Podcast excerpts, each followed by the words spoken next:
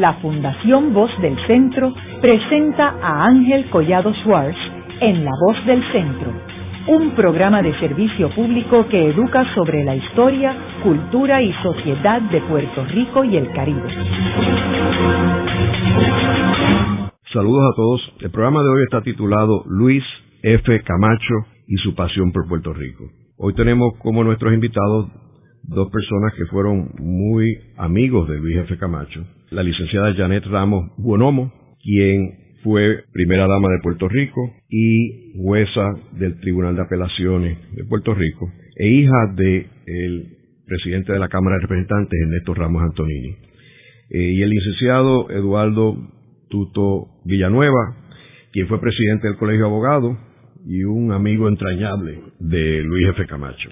Luis F. Camacho fue un puertorriqueño nacido en Calley, que fue presidente de la Juventud del Partido Popular, fue miembro de la Cámara de Representantes por el Partido Popular de 1964 a 1969. Luego abandonó el Partido Popular junto a Roberto Sánchez Vilella y se unió al Partido del Pueblo. Y luego fue presidente del Colegio de Abogados. Luis fue un puertorriqueño que vivía y vivió toda su vida apasionado por su país. Janet, probablemente el primer mentor de Luis fue tu papá, Ernesto Ramos Antonini. Háblanos de cómo surge esa relación entre Ernesto Ramos Antonini y Luis F. Camacho. De lo que recuerdo, ¿verdad? Eh, yo conozco a Luis en enero de 1960. En el Partido Popular se estaban dando unas convulsiones serias entre la juventud, porque se entendía que había llegado el momento de renovar las posiciones de dirección e incluso el programa del partido y había muchos jóvenes y profesores universitarios envueltos en esa gestión. En el 1960 ya el Partido Popular, como se ha escrito en múltiples libros eh, de José Arsenio, Juan Manuel García Pasalacua, etcétera, el Partido Popular estaba un poquito anquilosado en las elecciones del 60 le da vida el Partido de Acción Cristiana, ¿verdad? Porque entonces se hace un esfuerzo y, gana masivamente. No obstante, en el liderato del Partido Popular se era consciente por Luis Muñoz Marín y los demás de que había que darle un espacio a la juventud, de que debía dársele, eh, porque incluso se entendía que se había saltado una generación como la de Ismael Rodríguez Bou. Entonces, entre esas personas eh, interesadas en ese proceso, pues estaba Luis F. Camacho. Luis F. Camacho pertenecía a uno de los grupos. Y Luis entonces conoce a mi padre y mi padre conoce a Luis. Y mi padre lo identifica como una persona inteligente, una persona motivada y preocupada por Puerto Rico, como buen orador y entonces empieza a asesorarlo y Luis Camacho viene a ser el presidente de la Juventud Popular. Así es como yo conozco a Luis en casa, en mi casa. Él iba bien a menudo a hablar y asesorarse con mi padre. Así es que mi padre fue Ernesto Ramos Antonini y fue mentor en ese sentido desde el punto de vista político y a veces hasta desde el punto de vista profesional de Luis, porque mi padre era también un abogado criminalista, igual que Luis. A veces cuando Luis terminaba un caso y lo ganaba, pues mi padre y él se iban a celebrar al Caribe Hilton, ¿verdad? Mi padre lo acogió casi como si fuera un hijo, un hijo espiritual de Ernesto Ramos Antonini. Voy a abundar un poquito después, pero asimismo quiero ahora intercalar que asimismo Luis no fue amigo nuestro, Luis fue, formó parte de nuestra familia, porque como eh, se sabe, posteriormente él fue asesor de Roberto Sánchez Vilella, mi esposo, y posteriormente fue asesor de mi hijo, Roberto José Sánchez Ramos, cuando estaba como secretario de Justicia. Así es que Luis preside la Juventud Popular por las razones que acabo de decir y se hicieron muchas actividades positivas en aquel entonces. Hubo una que se hizo en Sidra en el 1962 sobre educación política en Treasure Island se hizo esa actividad y muchas actividades muy buenas de la juventud popular. Pero como todo en política, ¿verdad? Pues surgen los grupúsculos, ¿no? Los otros grupos y empiezan a cuestionarle a Luis su presidencia y la autenticidad de la juventud popular. ¿Y por qué? Porque hay otros grupos y otras personas que quieren controlar tras bastidores la juventud popular, porque sabían que ahí había poder y como todo en la política, pues siempre hay bandos, aunque sean de un mismo partido, hay bandos. Tú tienes a una persona, Ramón Cancel Negrón, que representaba más o menos, tenía detrás a Felisa. Felisa y mi padre no eran muy buenos amigos, aunque del mismo partido. Y entonces se crea una situación entre Luis F. Camacho y Cancel. Y así empieza esa lucha y Muñoz Marín se da cuenta de que la lucha eran ellos dos, pero había detrás de ellos, ¿verdad?, unas personas que podían influir en ellos. Y le dice a Roberto eh, Sánchez Vilella que se ocupe del asunto. Él le dice a Juan Manuel García Pasalacoa, ocúpate de bregar con Luis F. Camacho y con Cancel. Y entonces, en ese proceso, ya muerto mi padre, en enero de 1963, Luis F. Camacho muy sagazmente deja en manos del directorio, lo que se estaba luchando era por la autenticidad del grupo de, de esa juventud.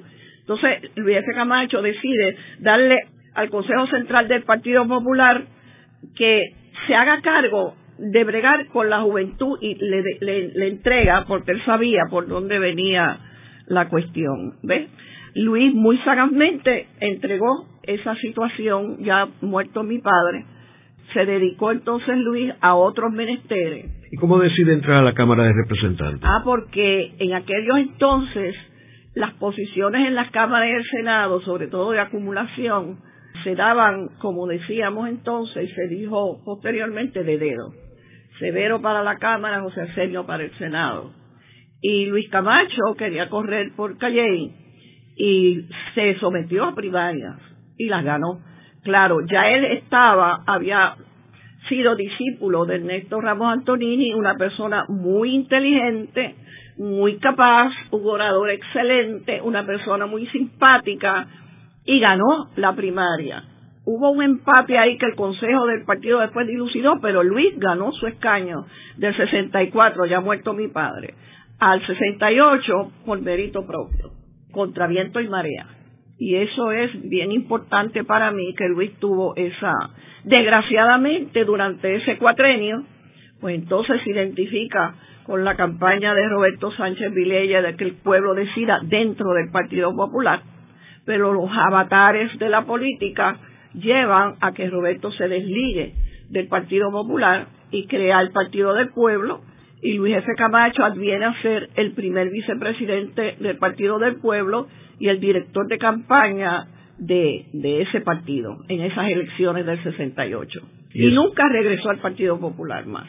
Y él mantuvo siempre su relación con Roberto Sánchez, ¿no? Oh, sí, él fue, él fue asesor de Roberto, mantuvo esa relación Claro, eran dos personas diferentes que bregaban en la política diferente, Ernesto Ramos Antonini y Roberto Sánchez Vilella, pero él creía también en Roberto y sabíamos que Roberto lo quería, lo que quería era darle participación a la juventud y que el Partido Popular no se anquilosara.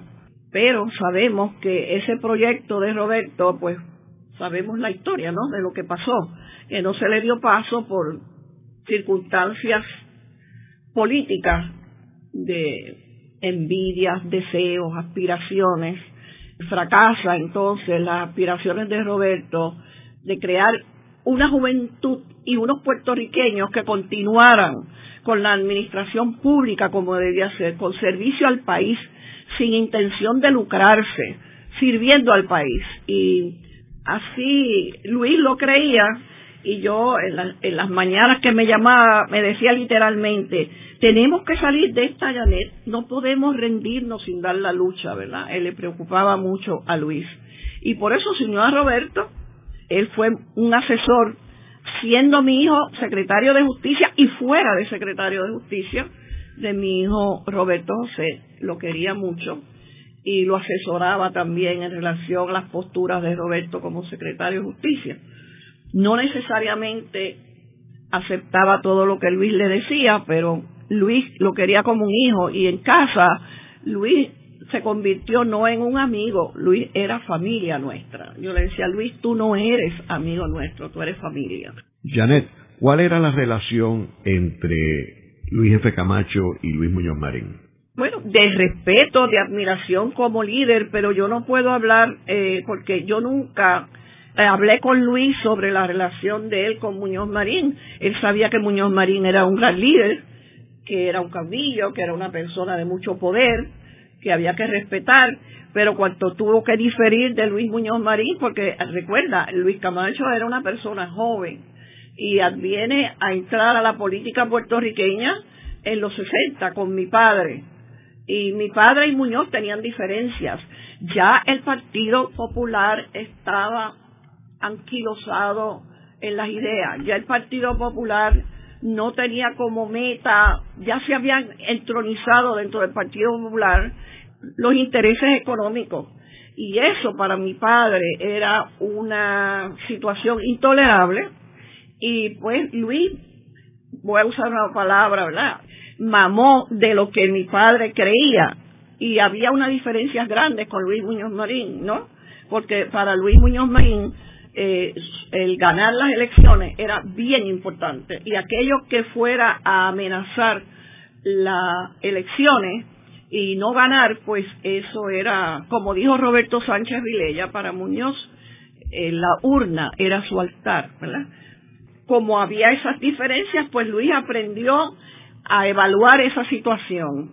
Él no estuvo de acuerdo, Luis F. Camacho vivió del 64 a 68 las cosas que Muñoz hizo, como ir al Senado de Puerto Rico a dar un discurso ante la Asamblea Legislativa como si él fuera el gobernador, etcétera, etcétera, etcétera. Toda esa serie de cosas que sabemos y que se ha escrito muchas veces.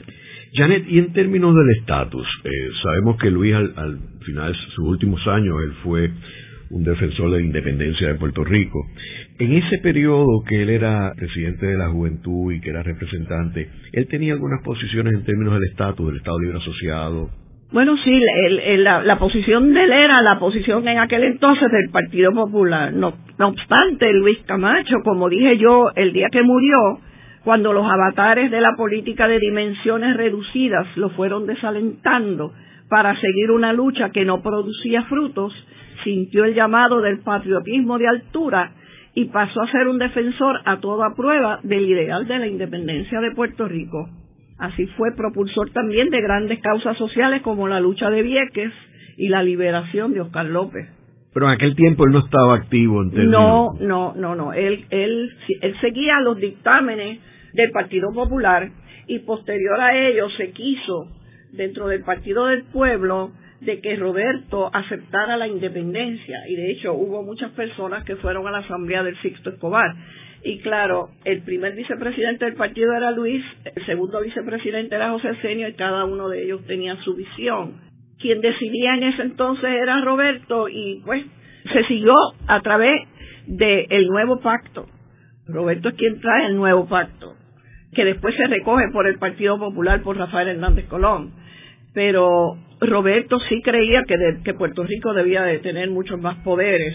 Roberto se inclinaba a la soberanía eh, nunca se, que yo sepa eh, se declaró a favor de la independencia, pero caminaba por esa vereda, Roberto. ¿Y qué sucede con Luis Camacho cuando el Partido Popular pierde las elecciones del 68 y el Partido del Pueblo obviamente no, no gana las elecciones, gana el Partido Nuevo Progresista? ¿Qué hace Luis en ese periodo? Bueno, yo entiendo que Luis entonces viene a, a se radicaliza y decide entrar en unos movimientos que miraban hacia la independencia de Puerto Rico. Pero él no se queda en el Partido del Pueblo, ese periodo después. Sí, sí, sí, los otros cuatro, sí, como no, del 68 al 72 también. Sí, sí, él trabajó con nosotros hasta el último momento.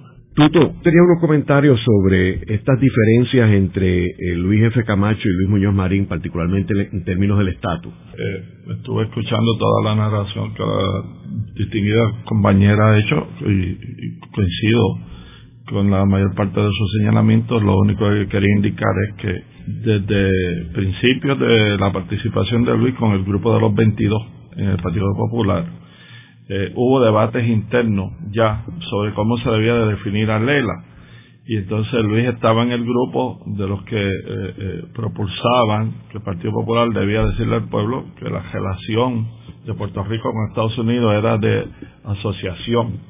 Muñoz insistía en que se dijera que era de unión permanente. Todavía estamos con esas tempestades, ¿verdad? Porque escuchamos ese debate ahora mismo en el Partido Popular.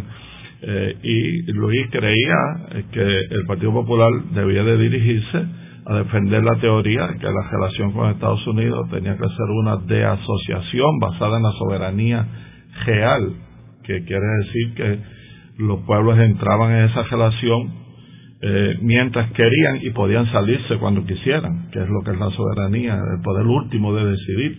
Así que por ahí era que ya estaba el germen de la separación de Luis, eh, alguien la escribe a Sánchez Vilella una frase que decía, yo no me fui del Partido Popular, el Partido Popular se fue de mí. Pues un poco a Luis tal vez le pasó eso también.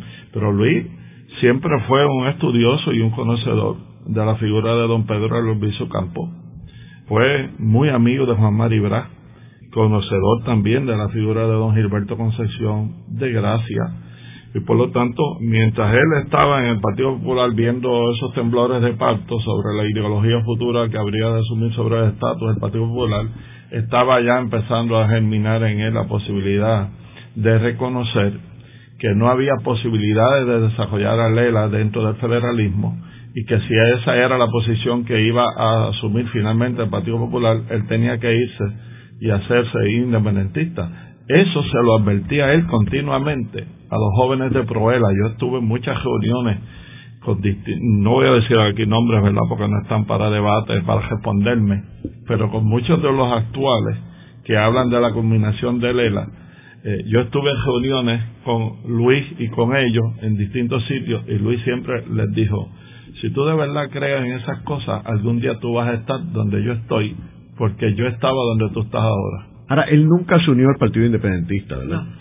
Fue asambleísta por el PIB en Calley una vez, este, no sé si muy pocos meses, yo no sé si terminó el cuatrenio, porque Luis tenía, no, era del PIB, sin duda, eh, era de los independentistas con una visión unitaria de, de, ayudar a todos los movimientos y grupos independentistas. Como tú sabes, él defendió a Filiberto Ojeda con varios compañeros. Filiberto se defendió el mismo, pero eran asesores de él, ¿verdad? Con Luis Jefe Abreu Elías con el doctor Luis Nieves Falcón. Pero Luis fue siempre un cooperador por su visión unitaria del Partido Independentista puertorriqueños y, y tenía una relación de mucho respeto, aunque discrepancias políticas con Juven Bejío, pero su relación más cercana era con Juan Mari. Él, tenía un, respeto bien grande por Juan Mari. También tú me estabas comentando algo sobre su eh, situación cuando se gradúa de Derecho. Eh, cuando era estudiante de Derecho, Santos P. Amadeo lo reconoce como uno de sus mejores estudiantes en, el Derecho Penal y le consigue una beca para irse a estudiar una maestría o, un doctorado en Roma y Luis acepta. Pero eh, eventualmente por su relación en la política, su pasión por Puerto Rico y su vocación de servicio público, empiezan a invitarlo a que participe en diferentes actividades políticas y, le va picando el germen ese de hablar en público y de influir a la gente, pero era un orador extraordinario. Decide declinar saber que iba a hablar con Santos Pérez. Aquí estamos jocosamente recordando ese estilo cáustico de Santos Pérez de decir las cosas que cuando Luis se lo dijo, le dijo, usted está cambiando el privilegio de una carrera académica para dedicarse a hacer a chinchicle de Ernesto Ramos Antonini. A Luis le gustaba usar mucho esa palabra de achinchicle y a veces en, broma cuando él no quería realizar una tarea particular pero quería que se hiciera eh, empezaba a enamorar gente, a convocar gente para que la hicieran y eh, siempre esa era la oferta. Él decía, yo estoy dispuesto a hacer el chinchicle tuyo en esa tarea. Luego de la pausa, continuamos con Ángel Collado Schwartz en La Voz del Centro.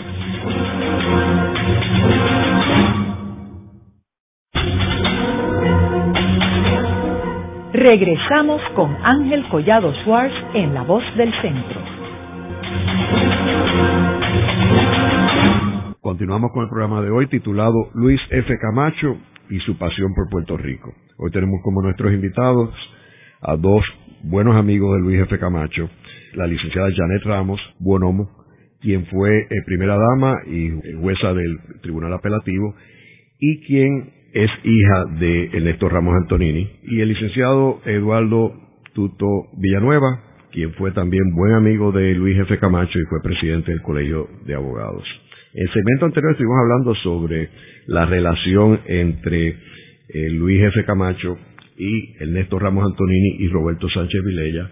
Hablamos de cómo Luis ocupó distintas posiciones en el Partido Popular, particularmente la presidencia de la juventud del Partido Popular y luego miembro de la Cámara de Representantes del 1964 al 1969 y cómo luego eh, abandona el Partido del Popular y se va con el gobernador eh, Roberto Sánchez Vilella al Partido del Pueblo. Vemos que Luis a través de toda su vida fue una persona apasionada, apasionada en todo lo que hacía eh, apasionada particularmente con todo lo que tenía que ver con Puerto Rico. Eh, Janet, tú me comentabas que Ernesto Ramos Antonini, tu padre, fue el mentor político de Luis F. Camacho, pero ¿él tenía algún tipo de posición en la Cámara cuando Ernesto era presidente de la Cámara? Ninguna. Se ha dicho y se ha escrito de que Luis F. Camacho era ayudante de Néstor Ramos Antonini en la Cámara de Representantes y eso es totalmente falso.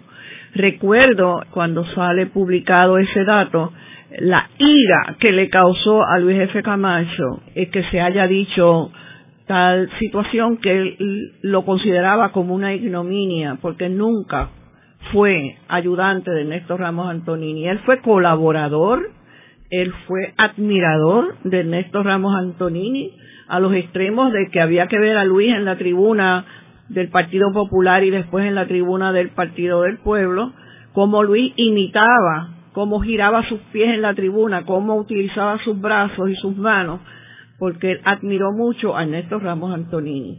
Y cuando eh, Luis F. Camacho decide abandonar el Partido Popular, que tiene que haber sido unos momentos bastante excitantes, el uno fundar un nuevo partido político y particularmente siendo Luis una persona joven y hasta cierto punto, como hemos comentado, esto eh, hasta cierto punto lo liberó de unas posiciones conservadoras que había dentro del Partido Popular, particularmente el estatus. ¿Cómo fue su participación en esa campaña tan dinámica y tan dramática de 1968? Pues yo dije, ¿verdad?, que él fue, estuvo con Roberto todo el tiempo asesorando en, dentro del Partido Popular pero sí en la campaña de Roberto de que el pueblo decida cuando le hacen, cuando el Partido Popular se comporta, como se ha descrito en distintos libros, para tratar de quitarle el sostén electoral que Roberto había ido construyendo, porque a pesar de que quisieron responsabilizarnos a Roberto y a mí por la situación nuestra, eso es falso. Se utilizó esa situación para hacerle daño a Roberto Sánchez Vilella, por los enemigos de Roberto, ¿verdad? que tenían aspiraciones a que él no, aspiraciones políticas y que él no fuera el candidato, porque una vez que Roberto y yo nos casamos, pues como también está escrito en los libros, llamó muchísimo la atención y Roberto se convirtió, la gente, el pueblo de Puerto Rico admiró a ese hombre que hizo lo que hizo y lo que nosotros hicimos, a diferencia y entonces Luis Camacho nos respaldó todo el tiempo dentro del Partido Popular. Tuvimos en las tribunas, como digo yo, muchas veces yo en tribuna me alaban la, la cota de maternidad para que no siguiera hablando y Luis siempre decía, Janet, yo no soy quien la halo, es, es Ismaro. Y yo decía, sí, pero tú eres el que mandas a que me halen la cota para que yo no siga hablando en la tribuna de Puerto Rico. Y para Luis fue fácil porque Luis no era del ala conservadora del Partido Popular, o sea, y Luis Camacho muy inteligentemente, igual que un montón de nosotros, nos dimos cuenta de que el Partido Popular se estaba anquilosando en todo sentido de la palabra. Acuérdense que yo soy hija de Ernesto Ramos Antonini y en casa se discutían esos asuntos. ¿Ve? Cuando en Sidra, en esa reunión que yo di anteriormente, Luis Muñoz Marín menciona que se tiene que hablar de unión permanente e incluso del voto presidencial, mi padre se puso las manos en la cabeza y bajó la cabeza hacia la mesa. Entonces mi padre le dice, pero Muñoz, ¿a dónde nos va a llevar eso? Y Muñoz le contesta, a donde nos tenga que llevar. Y entonces Antonio J. Colorado dice, pues en ese caso, Muñoz, usted piense por mí, yo dejo de pensar. Y Luis estaba allí en, todas esas conversaciones y todas esas situaciones y Luis siempre fue autonomista, soberanista y luego independentista. Así es que para Luis fue muy fácil identificarse con las ideas de Roberto porque Roberto no era del ala conservadora del Partido Popular. Janet, ¿Luis creía en algún momento que las elecciones de 68 se podían ganar? Caramba, esa es una pregunta que yo no sé. Yo creo que Roberto, vamos a cogerlo, vamos a coger primero Roberto, yo creo que Roberto con su sapiencia y su experiencia sabía que era casi imposible, que tendría que ser un milagro. Hubo algunos de nosotros, incluyéndome a mí, que yo me hice de esa ilusión por muchas razones. Además, veíamos esos mítines que eran era una cosa espectacular la cantidad de gente que iba, ¿verdad?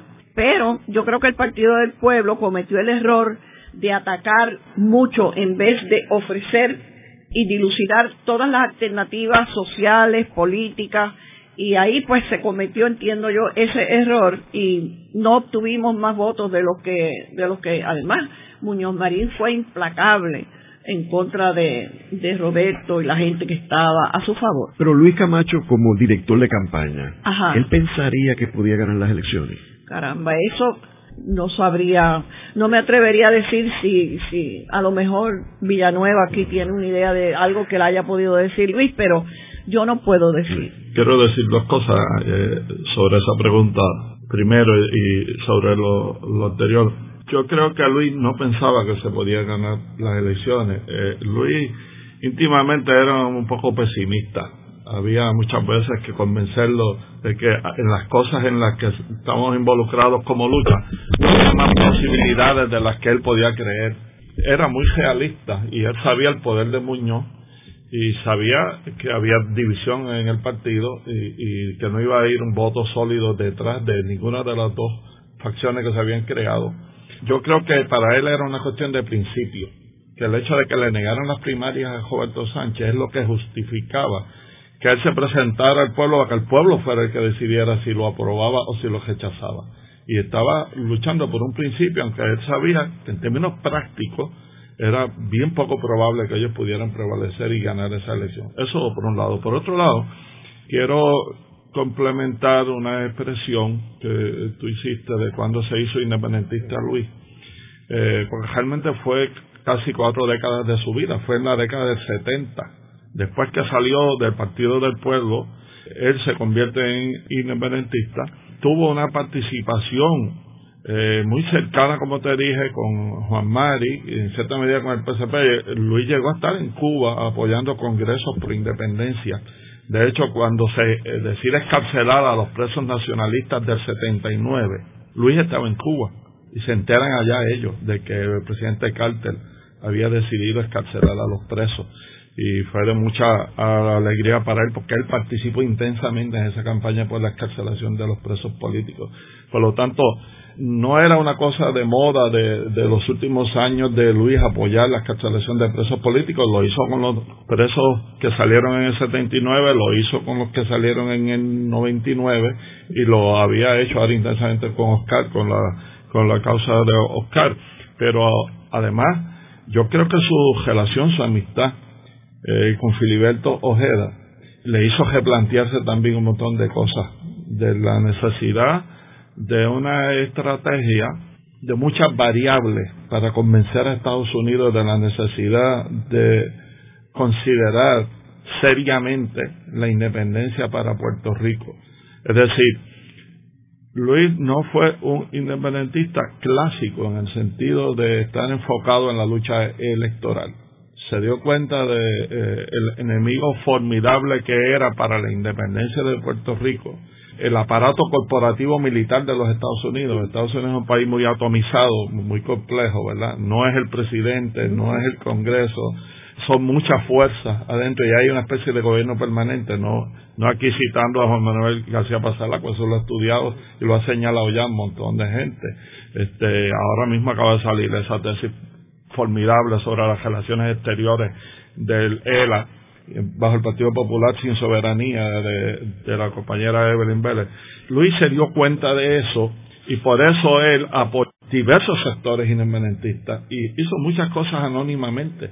En lo de Vieques, eh, algún día se sabrá, ¿verdad? Pero él ayudó a penetrar en los campamentos a mucha gente y, tuvo una relación muy intensa con los Zenón, tanto con el padre como con sus dos hijos. Así que si reclamar protagonismo, porque ahí ya le gustaba un poco estar como estratega político, estar tras bambalinas, sugiriendo cosas, buscando recursos para hacer cosas y dejando que otros aparecieran dando el discurso o escribiendo o diciendo que era idea de ellos. Quiero mencionar para el beneficio de los radioescuchas que Luis F. Camacho pues estuvo en varias ocasiones en este programa y que hay un programa donde él narra su participación como abogado defensor de Filiberto Ojeda Ríos y hay otro también donde él habla de cuando era eh, estudiante eh, y era presidente de la Asociación de, la Juventud Popular, que él va a una escuela en Costa Rica, de Pepe eh, Figueres, de Pepe Figueres, que fue pisar por la CIA. Y luego fue curioso porque él me admite a mí que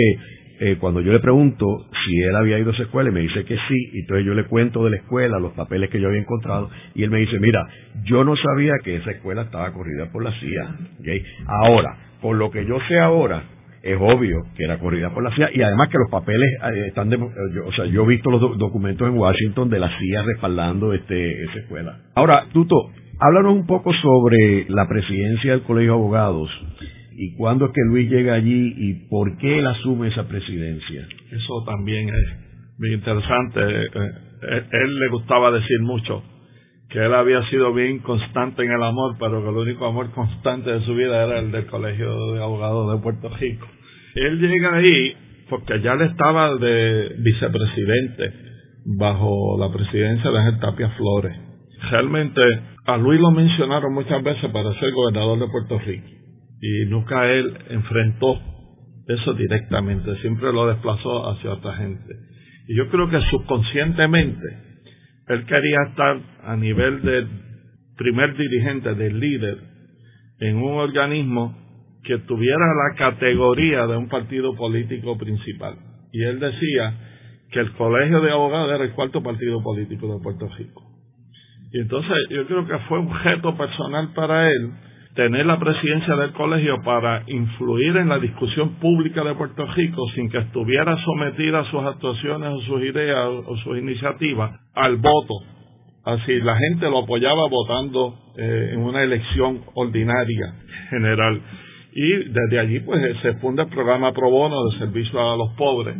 Desde allí se da apoyo a la lucha de Culebra desde allí se da apoyo a la huelga estudiantil. Una de las fotos que eh, yo recuerdo vívidamente y que eh, admiré mucho fue Luis enfrentándose al coronel que dirigía la fuerza de choque, cara con cara, y el coronel con un arma en la mano. Y Luis no, no retrocedió. Pues cuando Luis creía en algo, eh, iba hasta las últimas consecuencias y tenía mucho valor personal. Yo creo que en dos años solamente, que es lo que tiene la presidencia del colegio, lo llegó a impactar a la institución y al país de una manera determinante. Eh, mi primer viaje a la ONU en 1980 fue con Luis Camacho, precisamente, y con Toño Fernó en ese grupo. Él, como le pasó a él con Ramos Antonini, él mismo también trataba de influir en jóvenes que él veía que de alguna manera podían tener futuro para eh, reproducirse ideológicamente o en términos de estilo en esos jóvenes. Eso es una característica del liderato en general. Eh, yo recuerdo que, una vez alguien decía que el gran éxito de Jesucristo como figura mundial fue poder haber creado los dos apóstoles, ¿verdad? Que pudieron seguir con su obra cuando desapareció él, cuando lo crucificaron. Y los dirigentes que tienen seguridad emocional y personal real siempre están buscando transmitirle a quienes trabajan con él o con ella que puedan adquirir sus rasgos predominantes para perpetuarse después ideológicamente en ellos.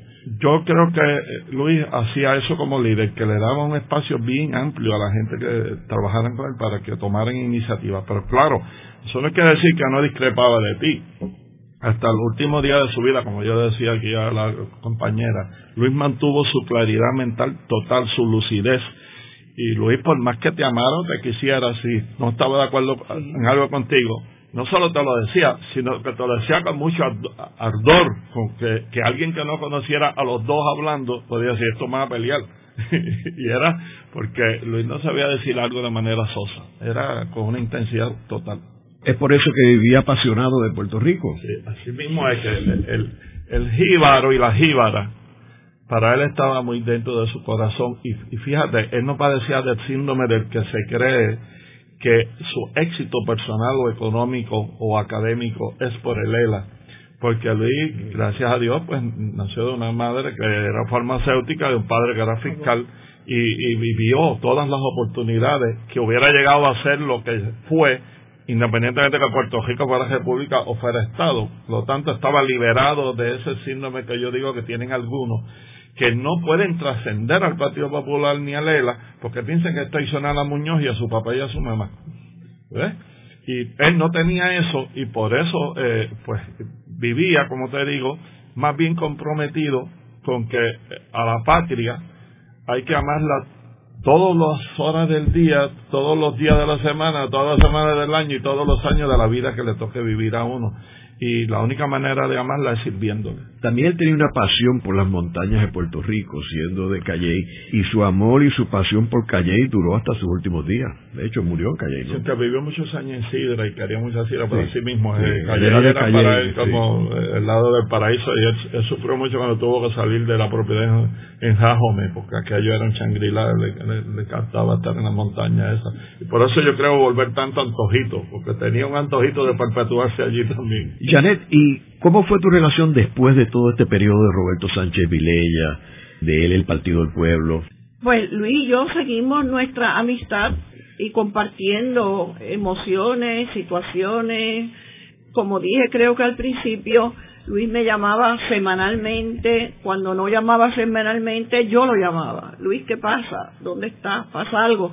Y si no la encontraba rápidamente, llamaba a Wanda, su hermana, para que me dijera dónde él estaba, porque yo sabía de la enfermedad de Luis del corazón, pero eh, seguimos la amistad hasta el día en que muere, o sea, eh, eh, yo lo consultaba, son mis asuntos personales, él en cierta medida también, como dije también al principio, él ayudó mucho a mi hijo Roberto José Sánchez como secretario de Justicia, viendo las cosas desde el punto de vista de abogado en la práctica de lo criminal, cualquier otro asunto que tuviera que ver con mi hijo eh, Roberto José, y no solamente con Roberto José, eh, Luis Camacho le tomó mucho, mucho cariño a la hija de mi segundo hijo, a la única nieta mujer que yo tengo, él quería mucho, mucho a Marela, y Marela lo quería mucho, porque Luis era de casa, Luis era familia, Luis no, no era amigo, era familia.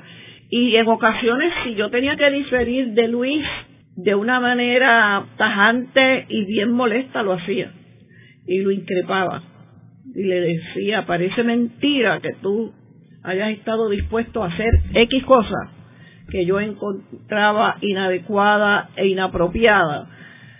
Y donde yo estuviera envuelta o mi familia y le decía, porque tú no eres mi amigo Luis, tú no eres amigo mío, tú eres familia nuestra sabes, y la familia se defiende, parece mentira que tú hagas esto o aquello, y él pues me oía serenamente, trataba de defenderse, déjame pensarlo, Janet, déjame ver qué hago. Fuimos muy solidarios el uno con el otro, en las cosas buenas y en los dolores nuestros, en las dificultades, en todo momento fuimos bien, bien amigos y bien solidarios. Él decía, tú eres mi hermana, una de mis hermanas, ¿verdad? Este, fue una amistad muy bonita. Sentí mucho su muerte mucho, mucho. Luego de una breve pausa, regresamos con Ángel Collado Schwartz en La Voz del Centro.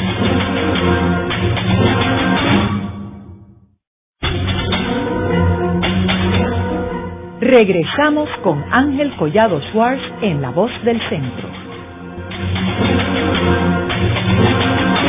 Continuamos con el programa de hoy titulado Luis F. Camacho, y su pasión por Puerto Rico. Hoy tenemos como nuestros invitados a dos buenos amigos de Luis F. Camacho, la licenciada Janet Ramos Buonomo, quien fue eh, primera dama y jueza del Tribunal Apelativo y quien es hija de Ernesto Ramos Antonini, y el licenciado Eduardo Tuto Villanueva, quien fue también buen amigo de Luis F. Camacho y fue presidente del Colegio de Abogados.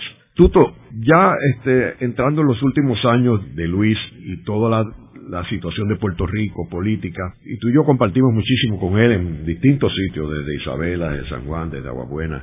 Me gustaría que comentaras aquí a los radioescuchas cómo se sentía Luis sobre Puerto Rico y el futuro de Puerto Rico. Creo que él tenía un grado muy fuerte de pesimismo, porque él veía muy debilitado el servicio público y la posibilidad de que surgieran movimientos y hombres y mujeres que estuvieran dispuestas a servir al país por vocación de servicio público y por el gusto y el placer de servir sin intereses prácticos simultáneamente. ¿Qué quiero decir con eso? Bueno, quiero decir que Luis había visto que el Puerto Rico actual había evolucionado hacia una sociedad extremadamente materialista y, como dije, pragmática y bastante alejada del idealismo. Por eso él siempre estaba dispuesto a reunirse con gente que tuvieran la agenda de hacer algún proyecto nuevo, en lo que fuera, en escuelas de abogados, en lo educativo, en lo político, aunque él sabía que el electorado nuestro se había tribalizado de tal forma que sacar a la gente de las tribus iba a ser muy difícil.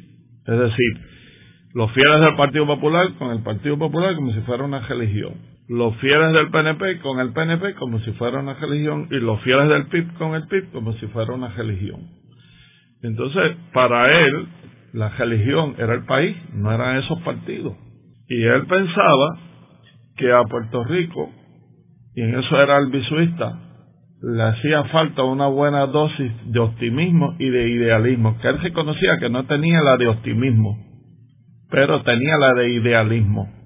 Él tenía como parte de su ética personal eh, el convencimiento de que uno siempre debía de estar buscando la oportunidad de ayudar a alguien y de tener metas que no fueran exclusivamente metas personales, sino metas sociales, metas nacionales también.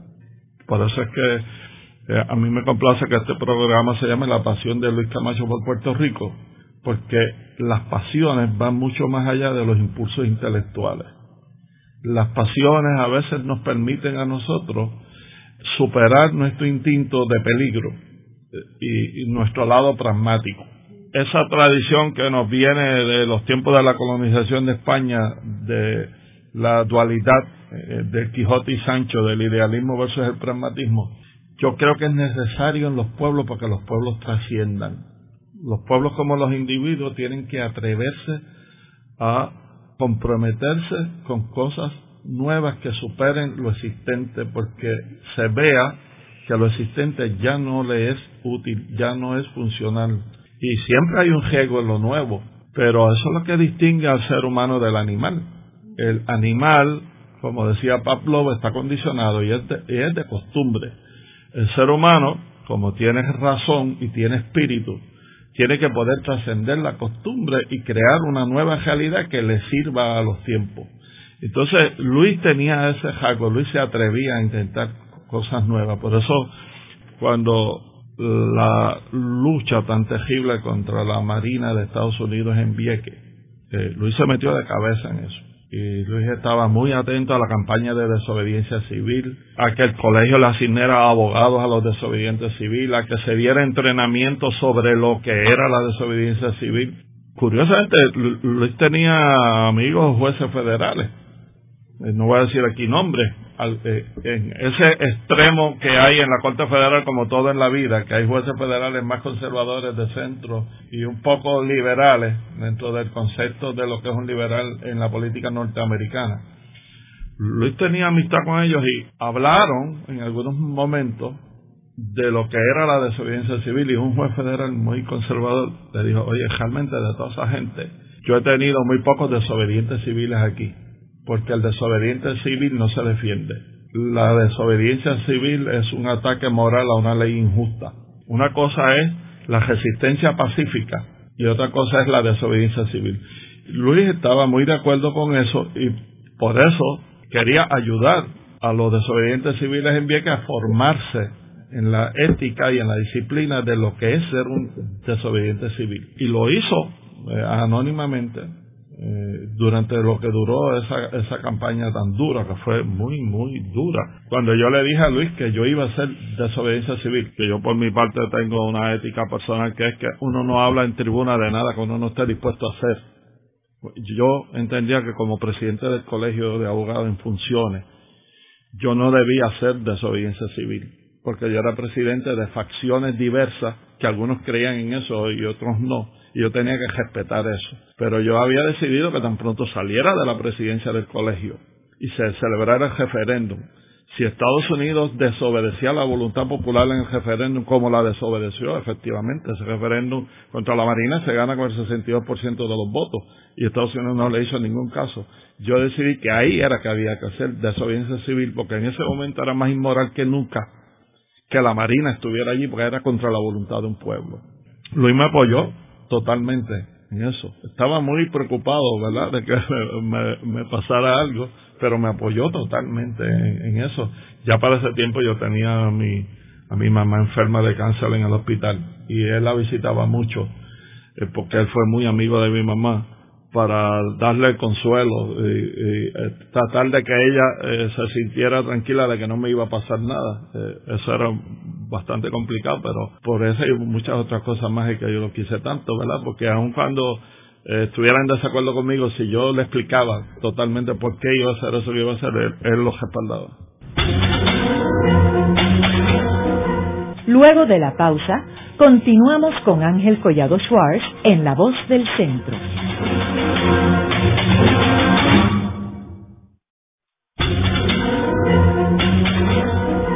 Continuamos con la parte final de La Voz del Centro con Ángel Collado Schwartz. Pueden enviarnos sus comentarios a través de nuestro portal www.vozdelcentro.org. Continuamos con el programa de hoy titulado Luis F. Camacho y su pasión por Puerto Rico. Hoy tenemos como nuestros invitados a dos buenos amigos de Luis F. Camacho, la licenciada Janet Ramos Buonomo, quien fue primera dama y jueza del Tribunal Apelativo, y quien es hija de Ernesto Ramos Antonini, y el licenciado Eduardo Tuto Villanueva, quien fue también buen amigo de Luis F. Camacho y fue presidente del Colegio de Abogados.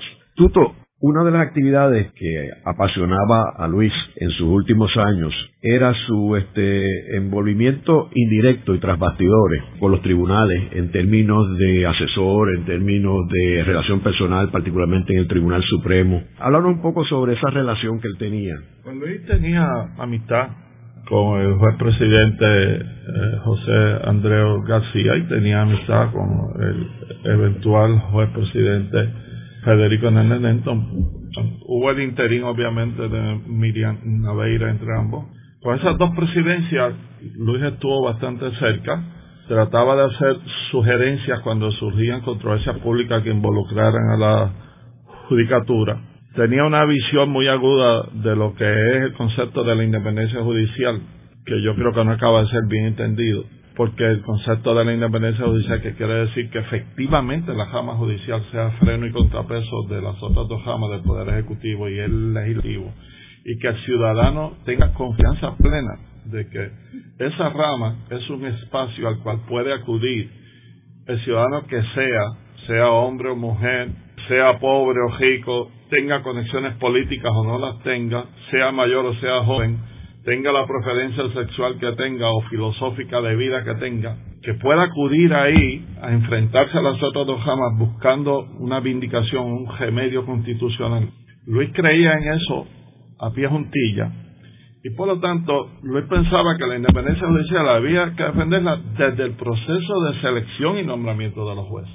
Sabía que si ese proceso de selección y nombramiento era defectuoso, muy poca cosa se podía hacer después aunque tuvieran una comisión evaluadora buena, aunque recibieran informes de la llamada producción de los jueces. Y Luis se molestaba muchísimo con los jueces cobardes, con los jueces pacatos, con los jueces que, como nos pasa a los abogados defensores en los criminales con frecuencia, con los jueces que en regla 6, la determinación de causa para gesto, le dicen a un abogado que hace un buen planteamiento, ese planteamiento está bueno, pero para hacerlo arriba. Porque Luis entendía que eso era como un juez abdicando de ser juez. Sea, yo te reconozco razón, pero yo no te la puedo dar, que te la dé otro juez. Él se indignaba mucho con eso. Y por eso yo creo que aún con su enfermedad y su debilidad física y todo, él estuvo más años de las que eh, yo creo que físicamente podía en la comisión de evaluación de nombramiento de jueces. Y no se limitaba a las entrevistas allí a los jueces y a leer el informe de lo que decían en los escritos que se acompañaban de las estadísticas de ese juez, sino que él llamaba a las delegaciones, a los abogados que él conocía en todo el país, para decir, mira, eh, tenemos un juez aquí que vamos a evaluar, hablamos un poco de cómo es su imagen ahí en esa área, su imagen de producción, de trabajo, de cómo atiende planteamientos de derechos, su temperamento judicial no realmente de chisme, porque eh, la, la jama judicial, fíjate, una de las maneras de tener bajo control a los jueces, muchas veces que sus administradores sabían todos los chismes de todos los jueces en las 14 regiones judiciales del país. Entonces los jueces tenían un temor terrible allá al, juez administrador o al juez presidente porque sabía de, de su vida personal, de sus debilidades en lugar de, estar con un escrutinio estricto de no su productividad en cantidad, sino en calidad.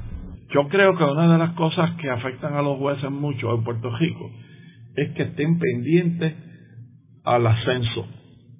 En, la época en que habían jueces de distrito, pues querían ser superiores y obraban muy timoratamente para no indisponer al poder que los podía nombrar o que los podía ascender yo creo, y Luis creía en eso también, y lo hablamos muchas veces, que el juez debe resolver lo que cree correcto, lo que le dice el derecho que aprendió, lo que le dice su sentido de justicia, y si no lo denominan, que no lo denominen, que para eso es abogado y abogada y puede sobrevivir en la práctica.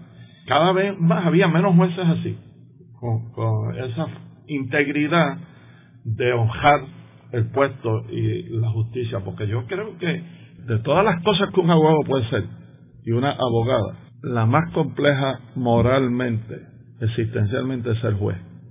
Es que a ti te den la facultad de juzgar a otra persona y poder privarlo de la libertad o de la propiedad, que puede afectar tú toda una familia. Es más, que tú puedes detener el programa de gobierno de un partido, en un interdicto. Yo creo que aquí, si a alguien hay que seleccionar con un proceso de verdad profesional, es a un juez más que un senador o que un representante o que a un gobernador, a un juez. Y entonces eh, Luis creía pie juntilla en eso y está muy decepcionado con la selección, con la evaluación y con la manera en que la generalidad de la judicatura se estaba comportando.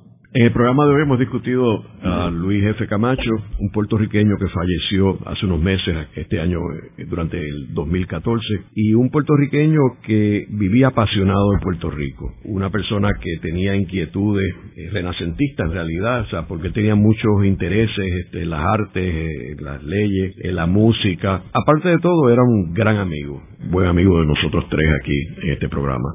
Y vamos a terminar el programa con Luis Camacho hablando en el 2006 cuando él presenta el libro Voces de la Cultura, parte 2, en la Universidad de Puerto Rico. Él está haciendo una reseña y el final de esa reseña yo creo que resume su posición en términos de Puerto Rico.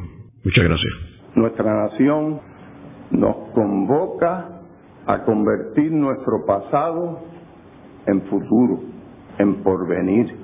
Nos convoca a la realización de aspiraciones centenarias a liberarnos de la oprobiosa relación colonial que padecemos, para que desplegando en su día nuestra oriflama de libertad, justicia, igualdad y paz, podamos integrarnos como corresponde a nuestro Caribe y a nuestra América.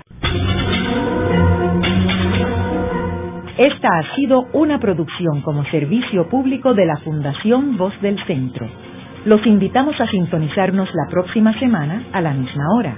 Y recuerden que pueden adquirir el libro Voces de la Cultura en su librería favorita o en nuestro portal.